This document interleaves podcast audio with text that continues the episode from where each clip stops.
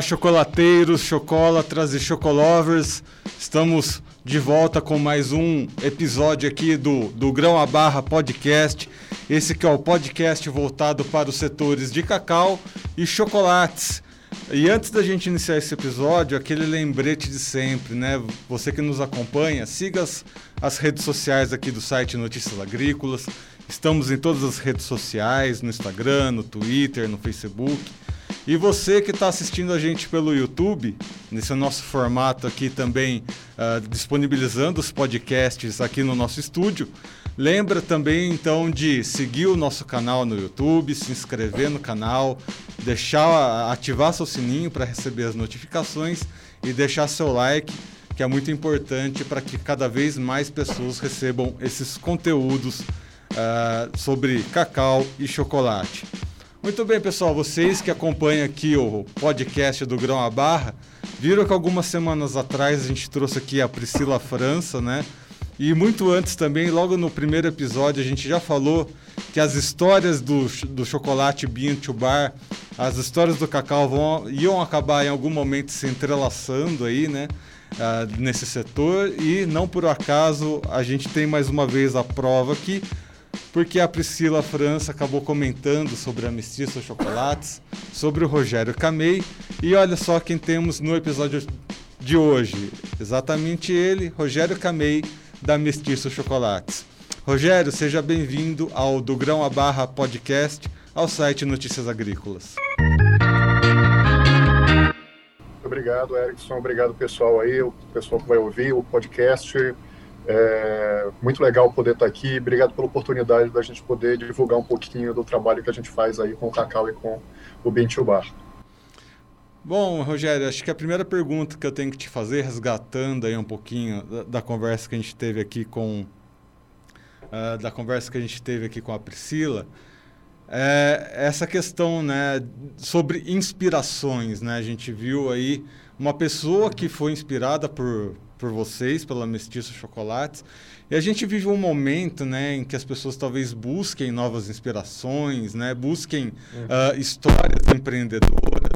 E, e, desde o primeiro momento que a gente trouxe aqui o, o cacau, a gente já tinha essa consciência de que essa inspiração que vem do cacau, vem do chocolate, se multiplicasse. Uh, então, Rogério, eu gostaria que você contasse um pouquinho sua história, um pouquinho da história da Mestiço e e quem te inspirou a começar nesse setor bean to bar? Legal, Erickson. Bom, é assim, é, eu na realidade eu sou a terceira geração de produtores de cacau lá na Bahia. Né? Meu avô é, saiu do sertão lá da Bahia, é, da região de Milagres, né? mais para o norte da Bahia, é, e foi lá para Itabuna ele começou a vida montando uma, uma pequena venda, ele vendia manteiga, é, requeijão, né? era, um, era uma bodega, né? Era um, a gente chamava de laticínio, mas basicamente a gente vendia ali pequenas coisas. Uh, e meu avô era muito bom de, de negócio, né? ele conseguiu juntar um certo patrimônio e começou a comprar terra. Ele começou a trabalhar com um pouquinho de gado, um pouquinho de cacau, isso aí no mesmo local. É até engraçado quando a gente, quando ele faleceu, a gente foi ver as escrituras da fazenda e já era uma fazenda bem grande, mas uh, tinha umas 40 escrituras ali, porque ele foi aumentando é, aos pouquinhos ali, a cada dois anos, três anos, ele comprava mais um pedacinho e foi aumentando. Então, essa parte do cacau aí já está na família, né, a, a, desde a década de 1940. Uh, ah, só que eu saí da Bahia e vim estudar aqui em São Paulo. Né? Por isso, inclusive, que eu tenho esse sotaque de, de baiano tão presente. Né? Eu saí de casa aos 16 anos, vim fazer engenharia mecânica em São Carlos, e depois disso eu trabalhei quase 20 anos na indústria automotiva. Né? Eu tenho Mercedes-Benz e Volkswagen aí, trabalhei bastante tempo nas duas empresas. É... Só que quando minha mãe já estava é, fazendo uma certa idade, eu falei, mãe, eu já estava meio de né, cansado da vida de executivo da indústria automotiva. E falei, mãe, você pode descansar um pouco agora, né? se aposenta, eu volto para para Bahia e começo a trabalhar com a, com a fazenda. É, então eu basicamente pedi as contas e voltei para trabalhar lá. Né? É, só que eu queria também ter uma uma perninha aqui em São Paulo. E a gente queria é, agregar mais valor no cacau que a gente produz lá na Bahia. Então a ideia foi abrir uma fábrica de chocolates. Né? E a decisão por, por abrir a fábrica aqui em São Paulo passou muito pelo fato do mercado é, ser muito maior aqui em São Paulo do que lá na Bahia. Então a gente estaria mais próximo do mercado aqui do que lá. Né? É, e você estava falando de inspiração. É, claro que tudo isso daí parece ser muito é, econômico, né, financeiro só. Mas é engraçado, porque é, assim que eu voltei para trabalhar com a fazenda de cacau e vi que era muito difícil sobreviver só com o cacau commodity, né, aquele cacau que vende para a grande indústria, é, eu fui fazer uma visita no Festival de Chocolate lá em Ilhéus. Isso foi em 2015, julho de 2015. E eu assisti uma palestra de alguém que hoje é muito amigo nosso, uh, que é de uma marca de chocolates Bentil Barra dos Estados Unidos, que é a Dandelion. E ele é, passou alguns chocolates para degustação, e entre eles um chocolate com cacau de Madagascar. E esse chocolate eu peguei no, no paladar desse chocolate é, o sabor da polpa do cacau, que para quem não conhece não tem absolutamente nada a ver com chocolate. E naquele momento eu falei, bom, é, se dá para fazer isso com chocolate, eu quero perseguir isso aqui, eu quero fazer isso aqui. Então, não sei se é bem uma inspiração, mas para mim foi um divisor de águas. Né? É, quer dizer, foi aquela noção que eu tive de que chocolate não é simplesmente você pegar o cacau, torrar, refinar, é, é moldar e está pronto o chocolate. Tem muito mais por trás disso. Você consegue é, imprimir uma identidade, você consegue trabalhar com ele. Uh, você consegue dizer que é, no chocolate você consegue falar eu estou aqui. Né? Então essa foi a, a, acho que a decisão que, que saiu. E depois de um mês eu passei é, é, em agosto, né? Isso foi em julho, em agosto eu passei um, uma semana, duas semanas lá nos Estados Unidos visitando 11 ou 12 pequenas fábricas de Bentilbar lá. É, e voltei de lá já com a parte do equipamento para começar a fazer o chocolate aqui. Então essa foi a, a base da história. E bom, Rogério, você passou então uh, por essa experiência dentro do setor automotivo e o setor automotivo ele é conhecido pelos seus processos, né? Não é por acaso que o Fordismo, Toyotismo nasceu dentro de fábricas de carros, exatamente por questões de segurança, enfim, acho que você sabe bem um, um pouquinho dessa história. O que, que esses processos tão uh, esses processos tão bem definidos do setor automotivo, o que, que você traz dessa experiência a partir do momento que você decide ter a sua fábrica de chocolate? O que, que você trouxe dessa bagagem uh, ah, para o mercado de chocolates? Bom, assim, a gente tem uma no meu caso especificamente dentro do setor automotivo, eu sempre trabalhei em empresas alemãs, né? E a cultura alemã para isso daí, ela é muito é, não sei se rígida é a palavra, mas muito bem é, estabelecida, muito bem é, é categorizada. Né? Então a gente, o que eu trago de lá basicamente é essa é, é, essa questão de perseguir a qualidade. Né? É, e aí talvez não seja tanto a questão da indústria automotiva, mas a questão de uma grande empresa. Né? A gente está sempre é, preocupado em entender esse conceito de qualidade, né? entender que qualidade não é bem o que é, quem fabrica diz o que é qualidade. Né? Quem diz o que é qualidade são os clientes, é o consumidor que diz o que é qualidade. Então a gente está sempre é, buscando uma melhoria de qualidade, sempre com o feedback do que, do que vem é, de fora. Então, é, é, esse tipo de, de experiência da indústria a gente traz para cá. A outra coisa é que na indústria automotiva eu sempre trabalhei com desenvolvimento de produto. Né? Então, é, é, eu sempre trabalhei com conceituação de novos veículos, que é aquela, é, aquele trabalho em que é, a gente vai para o mercado, tem toma uma definição de, olha, nós vamos atacar esse nicho de mercado aqui, vamos fazer um veículo leve, é, é, isso no caso de um veículo comercial, um veículo de, sei lá, 7, 9 toneladas, é, quem são os concorrentes, quais são as características dos concorrentes, o que que os concorrentes estão é, precisando melhorar, e a partir daí a gente vai em cima e, e trabalha dentro de casa é, a especificação do produto que dali a, no caso da indústria automotiva, dali a 3, 4, 5 anos a gente vai apresentar para o mercado. O grande barato de trabalhar com, com chocolate aqui é que esse tempo de desenvolvimento, principalmente para uma fábrica Bintubar, né, eu, hoje em dia eu, eu ao invés de precisar de três ou quatro anos para fazer, a gente consegue fazer em uma semana muitas vezes.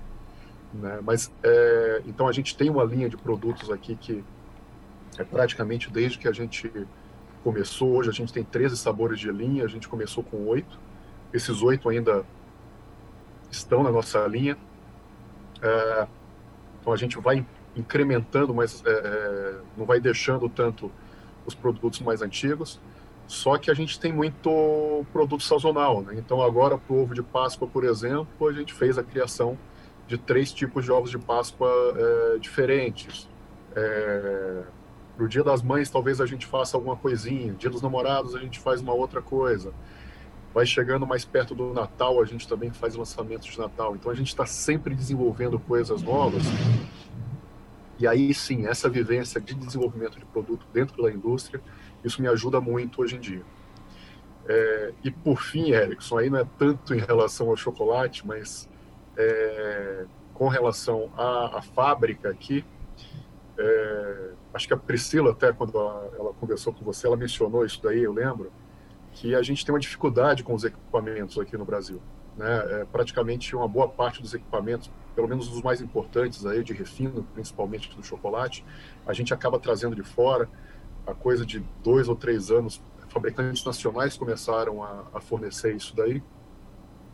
Mas uma boa parte dos equipamentos que eu tenho aqui na fábrica, ou fui eu que, que criei, eu que fiz os equipamentos, ou eu acabei modificando o que o, o, fabricante trouxe, é, me vendeu. Né? Então eu vou sempre é, tentando adaptar para o meu uso aqui, é, fazendo melhorias, ou até por uma questão de manutenção, para facilitar essa manutenção, eu vou modificando esses equipamentos também. A gente vai dar uma retomada isso um pouquinho mais nessas questões do, dos empreendedores que vão tendo que acabando que contornar né, os problemas. Acho que isso faz parte do empreendedorismo. Mas antes da gente entrar nessa, nessa questão, eu quero aproveitar que você falou de mercado, falou da Páscoa. Eu quero entender um pouquinho mais, né, como é que o, o setor bean to bar tem encarado esse momento da Páscoa, né? Eu conheço o, setor de chocolates até uh, antes de começar o podcast. Para mim, o setor de chocolates era o chocolate que estava ali no mercado, né, nos grandes mercados, tal. E depois de conhecer o bean to bar, eu percebi o quanto essas empresas tradicionais acabam limitando as suas inovações, talvez por estarem bem estabelecidas no mercado, talvez, né, por ter ali um market share de certa forma garantido. E o que me chamou a atenção no Bean to Bar foi essa, essa intenção, essa vontade de inovar. Uh, tem um outro produto que eu quero perguntar aqui daqui a pouco, não quero me atropelar aqui, mas eu quero entender um pouquinho, uh, Rogério, como é que o setor Bean to Bar encara esse momento da Páscoa e é, com relação a, a se diferenciar uh, desses tradicionais chocolates. É, então, essa é a parte interessante do Vintage Bar. Né? Como, eu, como eu falei, é, a vantagem que a gente tem aqui de sermos pequenos, né, de termos um processo é, é, artesanal, é que a gente consegue inovar de uma forma muito mais ágil. Né? Então, é claro que a gente tem algumas limitações que uma grande empresa não tem, né, do ponto de vista de recursos tecnológicos, ingredientes, né, a gente tem um compromisso de trabalhar com o mínimo de ingredientes possível. Então a gente não vai é, colocar, é, sei lá, trabalhar com conservantes, é, aditivos aí que a gente poderia colocar no, nos nossos produtos, é, para poder compensar um produto com mais água, por exemplo, que pode me trazer uma questão de é, contaminação. Então a gente acaba um pouquinho limitado nessas questões. Por outro lado, é, eu tenho uma liberdade enorme é, de criação, porque eu consigo adaptar a minha linha de produção aqui, reservar uma maquininha ali, e depois de três ou quatro dias eu tenho um, um teste de um produto novo. Ele pode até não ser um produto definitivo, mas já é um produto que já foi pensado. Uma grande indústria não. A grande indústria vai precisar é, pensar na linha de produção, é, contratar equipamento, formas diferentes, quer dizer, tudo pensado para que aquele produto, né, o tipo de embalagem, então tudo isso daí pode demorar muito. Só um segundo, por favor. Então isso daí é, pode atrapalhar o, o, desenvolvimento numa grande indústria e para a gente a gente tem essa flexibilidade. A gente tem alguns outros desafios na, é, no Ventiobar para uma pequena empresa né? Então, por exemplo, a embalagem de ovo de Páscoa, né, a gente é, é um pouco difícil para a gente porque você mandar imprimir coisas é, em baixa escala, em pequena quantidade, fica é, muito caro. Né? É, caixas né, para uma coisa um pouco mais refinada, uma coisa melhor, é, caixas é, cartonadas, tipo de embalagem que o produto, né, que o consumidor espera de um produto desse, esse ano especificamente ficou absurdamente caro. Né, e acaba inviabilizando muitas vezes o produto que a gente está, um ovo de Páscoa que a gente está querendo colocar no mercado. Então a gente tem essa certa dificuldade. Agora, é uma, é uma delícia a gente conseguir é, criar coisas diferentes. Né? É, e, para falar a verdade, acaba sendo o, o pessoal começa a, a, já esperar dos Bentiobar é, coisas diferentes, né, usando ingredientes diferentes. Então, ao longo desses três ou quatro anos aí que a gente vem fazendo ovos de Páscoa, a gente nunca repetiu uma receita. A gente está sempre procurando especiarias brasileiras. No nosso caso, a gente tenta ao máximo usar ingredientes aqui nativos do, do Brasil. Então, a gente procura especiarias brasileiras, a gente procura é, castanhas, a gente procura. Eu acabei de, de, fazer um ovo de Páscoa aí com três tipos de coco diferente. Então a gente usa o leite de coco no lugar do leite normal. A gente usou é, licuri é, crocante e a gente usou azeite de babaçu. E a gente batizou o ovo de triplo coco. Né? Então é, é esse tipo de coisa a gente é, tem muita liberdade para fazer e eu acho que a, a, a grande indústria está mais é, amarrada naquelas receitas tradicionais aí de, de ovo de Páscoa, ou transformar produtos é, já tradicionais deles é, no formato de ovo, né? Porque aí eles não têm o, o, o, trabalho de ficar criando uma coisa é, diferente, né? E aí que eu quero entrar naquele outro detalhe que você me chamou a atenção, uh, ainda comparando grandes indústrias com uh, os pequenos fabricantes, uma coisa que eu percebi, acho que essa fala me deixou ainda mais clara essa minha percepção, que as grandes indústrias, também comparando aí com carros, por que não, né? As grandes indústrias elas acabam criando aquelas plataformas, né, uh, de produção a, a, indústria de carro é conhecida por isso, né? De fazer plataformas e o que muda ali é o design do carro, enfim.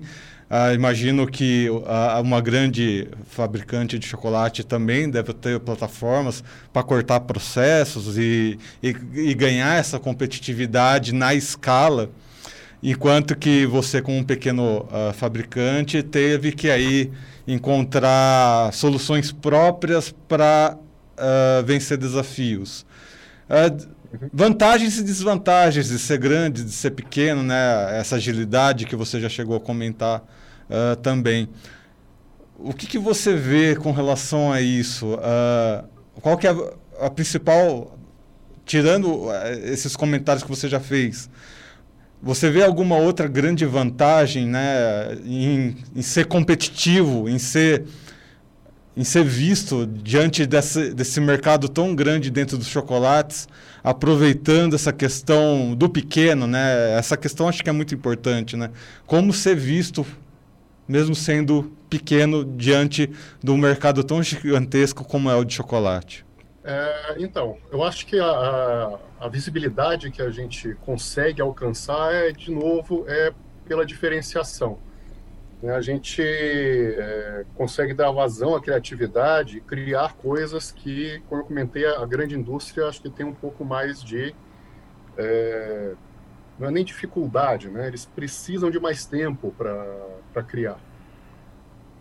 É, então, por exemplo, a gente acabou de ganhar num veículo é, aqui de São Paulo, a gente acabou de ganhar um prêmio como melhor ovo de Páscoa é, da categoria crocante. Outros bean bar também ficaram em primeiro lugar nas, na, nessa, nas, nas, nas outras categorias. Então, a, a, quando a gente pensa é, em coisas diferentes aí, a gente acaba aparecendo. Né? Então, é, a gente, é, eu não consegui entregar a quantidade de é, ovos por conta é, dessa, uh, desse primeiro lugar aí. Né? A partir do momento que houve a divulgação, houve uma procura muito grande e a gente não tinha se preparado para produzir tanto. Né? E, ao mesmo tempo, eu não tenho como reagir é, a tempo de conseguir produzir, é, imprimir embalagem, comprar embalagem, produzir o, o, produto. Então, tudo isso daí ficou um pouquinho impactado. É, a gente deu conta de fazer um pouco a mais, mas não muito a mais. Então a gente acaba conseguindo é, aqui e ali, né, não é uma coisa constante, mas a gente acaba conseguindo uma notoriedade é, diferenciada é, nos meios de comunicação também. Agora, é, eu diria que o principal, a principal forma que a gente tem de divulgação hoje, né, principalmente com a questão da, da pandemia, com todo mundo em casa, acaba sendo, é, acabam sendo as redes sociais. Né? Então a gente divulga bastante é, Instagram, Facebook, esse tipo de, de veículo. É, e o pessoal acaba conhecendo a gente, acaba provando. Né? A gente trabalha com, é, com loja online também. Então isso tem crescido bastante. Né? Isso facilita muito para a gente é, escoar a, a produção. E numa época agora dessa como Páscoa, né? Isso daí eu acho que é, é, é, a principal ferramenta que a gente tem para divulgar o trabalho que a gente tem feito aí né, é, para venda dos produtos. Uma grande coisa importante que você citou aí, né? Parabéns, né, pela pela colocação na revista. A gente não pode citar o nome da revista, mas é é uma revista bem tradicional aí é, do setor de entretenimento, né? É, de grande circulação no Brasil inteiro. E o que eu percebi são realmente ah, os pequenos fabricantes ditando tendência. Teve a menção da Mestiço, teve a menção da Priscila. Aliás, Priscila, parabéns também pela, pela sua menção na revista. Uh, os pequenos eles têm essa possibilidade de ditar tendências, né? Eu digo isso porque uh, porque muito tempo atrás uh, eu comi um chocolate com cristais de de de sal, sal marinho, e hoje em dia o, o, chocolate com cristal de sal marinho, acho que toda grande marca deve ter o seu. Se não tem, a, a tendência está aí.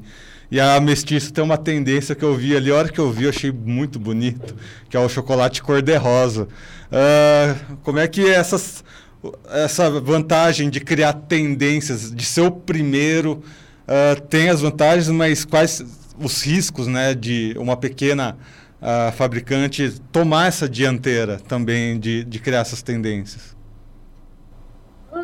Não, acontece. Né? É, você comentou do chocolate cor-de-rosa, isso foi até uma coisa engraçada, porque quando a gente fez o nosso, é, o, o, da grande ainda não, ainda não tinha sido lançado.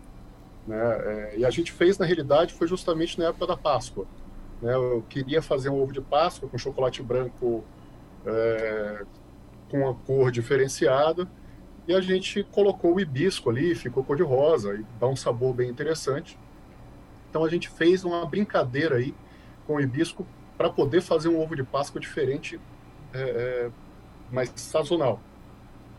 Só que vendeu muito bem, o pessoal gostou muito. E a gente aqui gostou muito do resultado também. Então a gente começou a fazer, transformou esse chocolate numa barra. É... E foi engraçado porque justamente no ano seguinte tem uma grande aí que, que né, criou um, um, um, processo diferenciado aí e consegue fazer um chocolate também cor-de-rosa só com o cacau. Né? Até onde a gente sabe, eles trabalham com acidificação do, do cacau, deixam o cacau vermelho, fazem um chocolate ao leite com isso daí e acaba ficando cor-de-rosa. É, e a gente viu muito ovo de Páscoa é, com chocolate cor-de-rosa no ano seguinte que a gente fez o nosso. É, então é engraçado, né? É, só que é aquela história também, né? Eu consigo dizer para as pessoas é, o que que tem no meu chocolate, o que que tem no meu é, produto né? quais são os ingredientes. É, um chocolate desses aí industrial, a, a, o processo é exclusivo deles, é completamente segredo, ninguém sabe. Quem não está lá dentro não sabe como que esse chocolate é, como é que eles conseguem essa cor, é, cor de rosa no chocolate. Né? É, Para quem já provou esse chocolate, tem um, um sabor bem ácido também.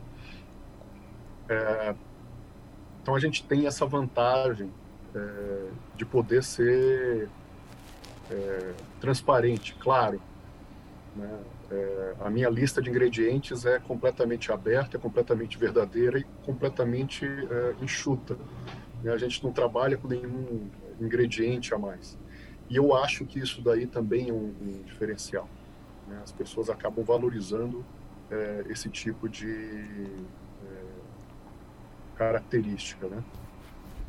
Eu acho que é importante isso que o Rogério está trazendo, porque a gente está num momento em que as pessoas estão buscando né, soluções para enfrentar uh, essa pandemia, essa quarentena, e acho que essas conexões, né, esses insights uh, de você se conectar com o seu cliente, de você às vezes trazer um produto uh, com uma escala menor, né, um produto mais pensado no consumidor final.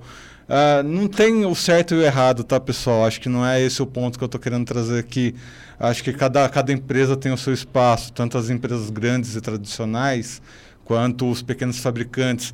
Mas quando a gente se questiona, né, nesse momento que a gente se, se questiona, como que faz para uma pequena empresa, uma empresa que atende ali às vezes o seu bairro, ou a sua cidade, ou uma determinada região, ela faz uh, ah, para sobreviver? Uh, eu espero que esse episódio, assim como inspirou a Priscila, tal, a história da Mestiço, acabou inspirando, acho que isso que sirva, que sirva de inspiração para outras pessoas encontrarem suas soluções, né? Esse, às vezes esses insights podem ser os diferenciais aí. Então, acho que eu, Rogério, a gente está chegando nos nossos finalmente. Eu quero deixar esse espaço para você trazer um pouquinho dessa visão, né? Dessa visão empreendedora que você tem uh, de realmente dessa valorização dos pequenos, né? O que, que você pode trazer aqui de mensagem para o nosso podcast? É essa busca, né? Eu acho que a gente tem uma, hoje uma tendência da, do consumidor de procurar um contato mais direto com, com o produtor, né? É, acho que a, a, o alimento ele se tornou tão impessoal né? É, eu costumo dizer que quando eu era pequeno, a gente, o peru de Natal chegava em casa uma semana antes. Né?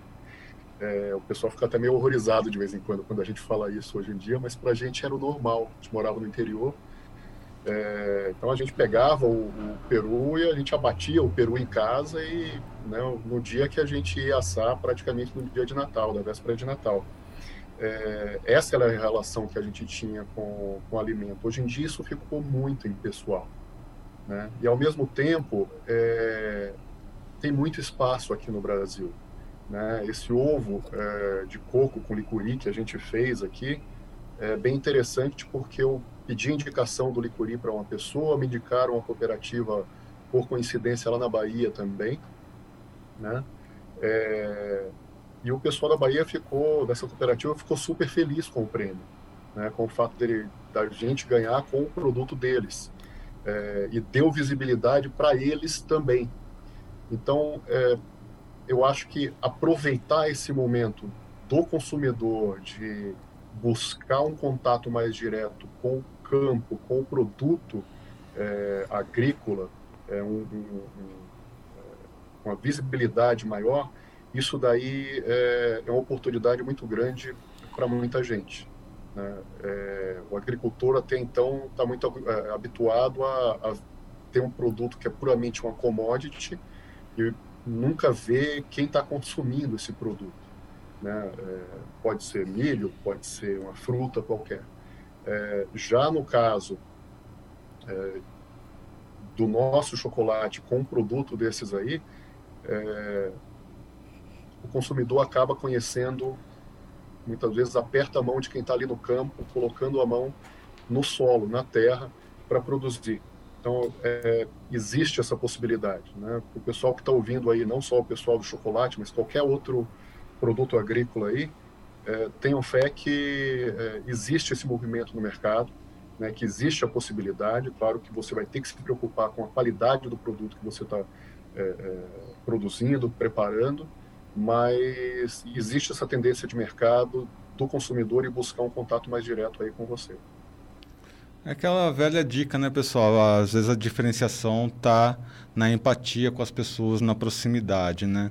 Uh, ter esse contato mais humano nesse momento, acho que é o grande diferencial aí para a gente quebrar essas estruturas tão frias que acabaram sendo criadas por causa uh, desse coronavírus que está acometendo as pessoas. Bom, pessoal, agradeço aqui então a presença do Rogério Camei, lá da Mestiça Chocolates. Rogério, seja sempre bem-vindo aqui ao Do Grão a Barra Podcast e ao site Notícias Agrícolas. Você que nos acompanhou já viu que a gente acabou, né? A gente estava numa programação aqui no podcast que a gente iria ter exibição até a Páscoa. Essa conversa aqui, por exemplo, já passou a Páscoa, já faz uns 15 dias mais ou menos, apesar da conversa ter sido um pouquinho sobre Páscoa, um, um reflexo aí uh, desse momento tão importante para o setor de chocolates.